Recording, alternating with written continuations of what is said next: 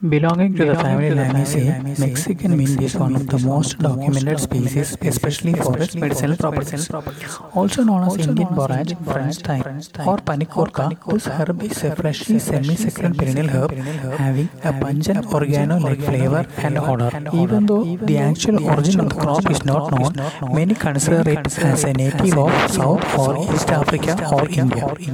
The leaves of the plant produce compounds like carvacrol, thymol, terpene, humulene, etc. etc.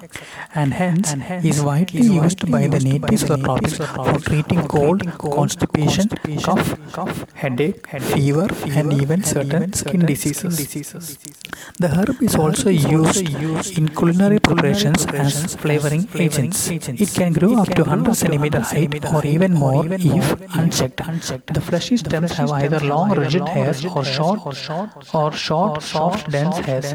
Leaves are fresh, broad, and with a tapering tip. Mexican mint flowers rarely, and hence the seeds are difficult to get, which is why vegetative plant propagation can be done to multiply this herb. When the crop flowers, this, the corolla is seen as purple colored and are short pedicelled with a bell-shaped calyx and a uh, smooth throat.